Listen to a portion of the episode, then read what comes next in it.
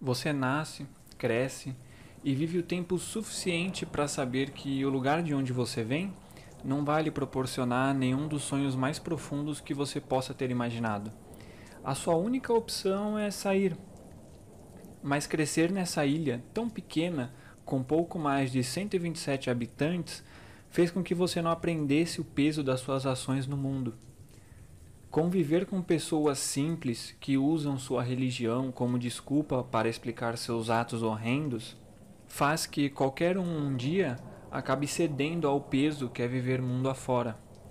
Você pode ter tido várias interpretações de possíveis temas com base no que eu acabei de falar, e o tema de hoje, se você acertar ou não, vamos ver, é como sobreviver em missa da meia-noite. Eu vou contar alguns pequenos spoilers. É uma minissérie da locadora vermelha, famosa Netflix. Uh, se você, eu não vou contar muitos spoilers do enredo, mas se você quiser assiste primeiro, depois volta aqui. Se você é novo, eu sou o John. Bem-vindo ao canal Como Sobreviver ao Planeta Terra e bora de como sobreviver em missa da meia-noite.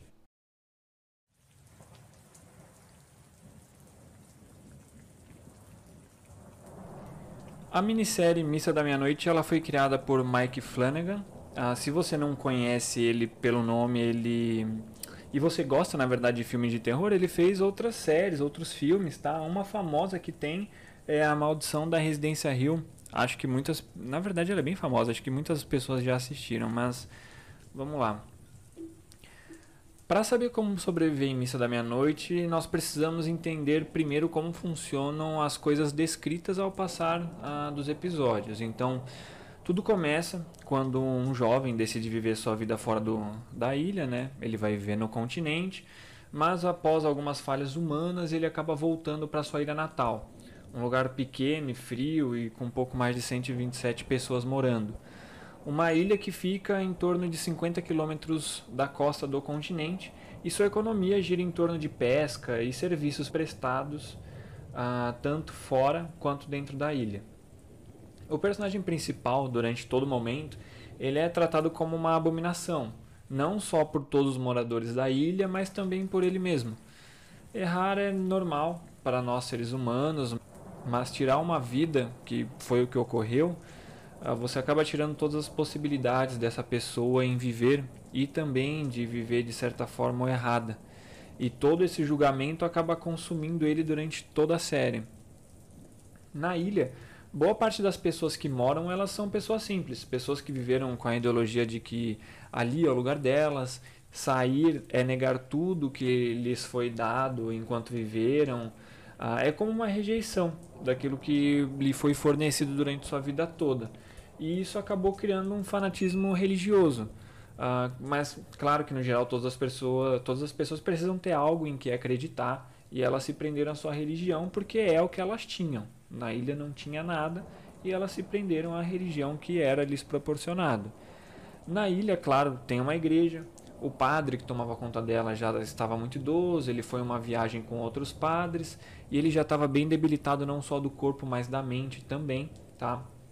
E ele acaba se perdendo no meio da viagem e no meio uh, da viagem, quando ele se perde, ele encontra uma caverna e nessa caverna ele encontra um ser monstruoso. Um ser que, na visão da massa, é algo diabólico. Mas a criatura lhe proporcionou um pouco de sangue. E esse sangue fez com que o padre, que já era velho, já tinha idade avançada, voltasse a ficar jovem. Então, um questionamento a partir desse ponto é levantado. Seria esse o propósito divino? Evoluir para entender que nem tudo aquilo que vimos, aquilo que julgamos é correto? Que abominar aquilo que não conhecemos é errado e aquilo que foi encontrado não se tratava de um demônio, mas sim de um anjo. Afinal, que demônio ajudaria um ser humano, certo? Errado. Agora o padre jovem, ele leva o monstro para a ilha e começa a misturar o sangue dele no vinho que é fornecido ah, na igreja, né, para os fiéis. Só uma pausa, se você escutou até aqui e estiver gostando, não esqueça de se inscrever e ativar o sininho para sempre receber as notificações, beleza? Aos poucos, nessa ideia de misturar o sangue ao vinho, ele acabou gerando vários milagres, ele acabou curando tantos problemas físicos quanto mentais dos seus fiéis, e aos poucos eles acabaram aceitando a criatura diabólica. entendendo que aquilo era um anjo porque teria ajudado eles, e mesmo eles tendo a vontade de se alimentar de sangue, é entendido como eles sendo pessoas abençoadas por Deus.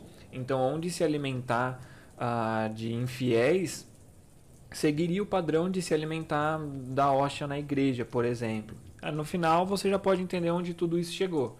Então, a ideologia de ser especial nesse caso, né, de você ser alguém especial aos olhos da crença das pessoas, uh, fez com que elas negassem o livre-arbítrio das demais e colocassem suas ideias e maldades em ação, julgando e tomando qualquer decisão por toda a ilha. Então, basicamente, com esse contexto, entendemos que, entendemos entre aspas, o monstro ele se trata de Alucard. Alucard é uma criatura bíblica em que se alimenta de sangue de animais, mais especificamente sugando o sangue ah, do pescoço dos animais. E com o passar do tempo, Alucard foi desenvolvendo diversas interpretações. Ele passou por poderia ser só mais um nome dado a Lilith. Ele passou por diversas interpretações. Algumas ele tem aparência que parece de um lobisomem. Ah, independente. Chegamos ao consenso que atualmente, desde um tempo para cá, é visto como um vampiro. Então, basicamente, aquele demônio, aquele anjo, entre aspas, que foi visto, era nada mais que um vampiro. Então, uma informação interessante é que, na verdade, as pessoas na série elas só viram vampiras se elas morrerem. Então, enquanto elas bebem o sangue, tá? elas têm o sangue sendo consumido, elas têm seu corpo curado, só que elas não viram vampiros. Na série eles mostram que o sangue é afetado pelo sol, o que não faz muito sentido. O sangue é evaporar o contato com o sol e a pessoa não, já que ela não se transformou. E esse sangue é pego de uma pessoa que ainda não tinha se transformado. Mas no geral, é só para vocês terem noção que uma pessoa que bebeu sangue, ela não vai ter uh, sede de sangue, ela não vai ter se transformado em um vampiro e ainda tem jeito para ela ser curada, tá? Então, para matar os vampiros, aí vai muitas ideologias, ideias antigas, conceitos religiosos, é muita coisa mesmo, tá? Algumas dizem que algum, alguns tipos de madeira têm ligação direta com o cristianismo e usar um pedaço dessa madeira para atingir o coração do vampiro mate ele. Ah, tem outras mitologias que dizem que a madeira ela precisa ser benzida pelo padre, que você pode também usar balas de prata ou qualquer coisa que dê para perfurar que seja de prata. Ah, pode usar água benta, pode bater com a Bíblia na cabeça do vampiro, porque basicamente ele não. É, ele é ferido basicamente por tudo que é divino, por ele ser uma criatura, entre aspas, né, diabólica. Então, de certo ponto, tudo que for, tipo, com um crucifixo, uma Bíblia, sei lá, qualquer coisa que ah, seja com a ideologia cristã, atinge ele. Então, se tu pegar e enforcar ele com um terço, é, e fica a seu critério. Os vampiros, assim como demonstra na série, eles não podem entrar na casa de alguém sem ser convidado. Isso é uma informação bem importante para nós sabermos como sobreviver em missa da meia-noite. Então, ele só pode ser convidado pela pessoa que é literalmente dona do local. Então, por exemplo, você está na sua casa, na sua casa, você comprou, etc., é sua, você recebeu de herança, não interessa, a casa é sua. Chega, sei lá, qualquer pessoa que não seja você, e ela vai e fala: pode entrar. Ele não pode entrar porque só pode ser permitido pela pessoa que é dona do local, tá?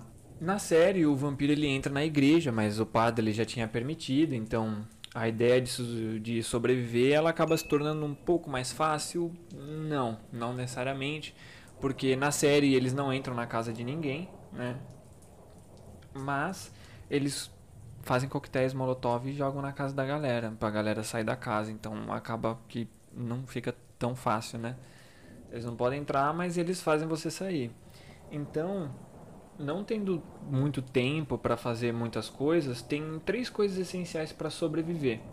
A primeira é que o vampiro ele é afetado pelo sol e isso em todos os conceitos que tratam do ser uh, vampírico ele é afetado pelo sol. Então, para aqueles que tomaram sangue e depois morreram, se expor ao sol matariam eles. Lembrando que aqueles que só tomaram e não morreram podem ser expostos ao sol, tá? Então se você tomou, você não morreu, você ainda ficaria vivo, tá? O segundo ponto é o fogo. O fogo tem a mesma característica de exposição ao sol, vai queimar ele, então é indiferente. Pega o coquetel molotov e taca neles também vai funcionar, tá? E a terceira é cortar a cabeça. Cortar a cabeça é uma solução simples, porque o corpo ele precisa dos sinais que são enviados do cérebro para o corpo para ele funcionar. A partir do momento que você arranca a cabeça, não tem mais sinais, o corpo não funciona. O vampiro vai continuar vivo, mas aí você vai incapacitar que ele te machuque. Então aí você, sei lá, amarra o corpo, enterra a cabeça, faz qualquer coisa que ele vai ficar lá.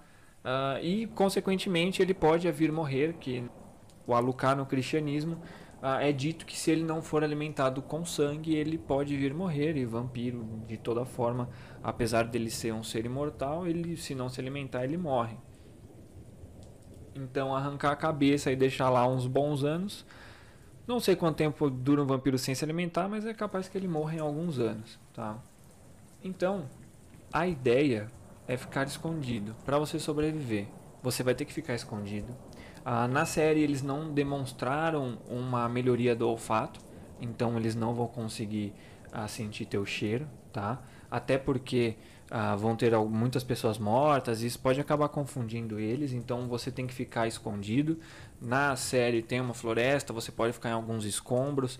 O importante é você ficar escondido até amanhecer, onde quer que você esteja. Tem muito lugar para você ficar, tá? Você ficou escondido até amanhecer, o que não vai ser tão difícil por conta deles não terem o olfato melhorado, aí fica fácil. Por quê? Porque eles vão ter que se esconder, eles vão ter que que ficar em algum local. Na série eles deixam só a igreja, eles queimam todas as casas, barcos, tudo que tem para deixar a, a igreja só para que eles fiquem. E aí fica fácil, meu lindo. Aí você vai lá na igreja, tu pega gasolina, qualquer coisa, porque tem carros, tem barcos ainda. Apesar de eles terem tacado fogo no barco, mas acredito que ainda tenha gasolina em algum lugar tirando os carros. Né? Deve ter um ponto de reabastecimento, não foi mostrado nem explorado, mas é para que tenha. Então, é só ir lá e tacar fogo onde eles estão. Aí acabou a série. Acabou os vampiros, você sobreviveu não só o fogo vai afetar eles, mas aí eles vão ser expostos à luz solar e aí não vai ter como eles fugirem. Qualquer canto vai ter luz solar.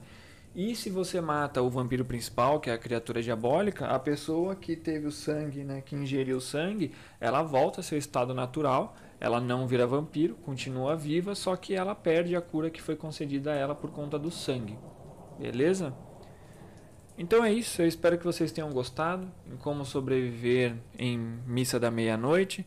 Se você nunca assistiu, é legal. Uh, falam muito que é de terror. Eu assisti, não achei tão terror assim. Uh, mas de qualquer forma, assista. Ela tem poucos episódios. Uh, bom, se você ouviu até aqui, não esqueça de se inscrever e ativar o sininho para sempre receber as notificações. No geral, tenham uma ótima tarde, uma ótima noite, final de semana. Tenham um ótimo dia e um beijão para vocês.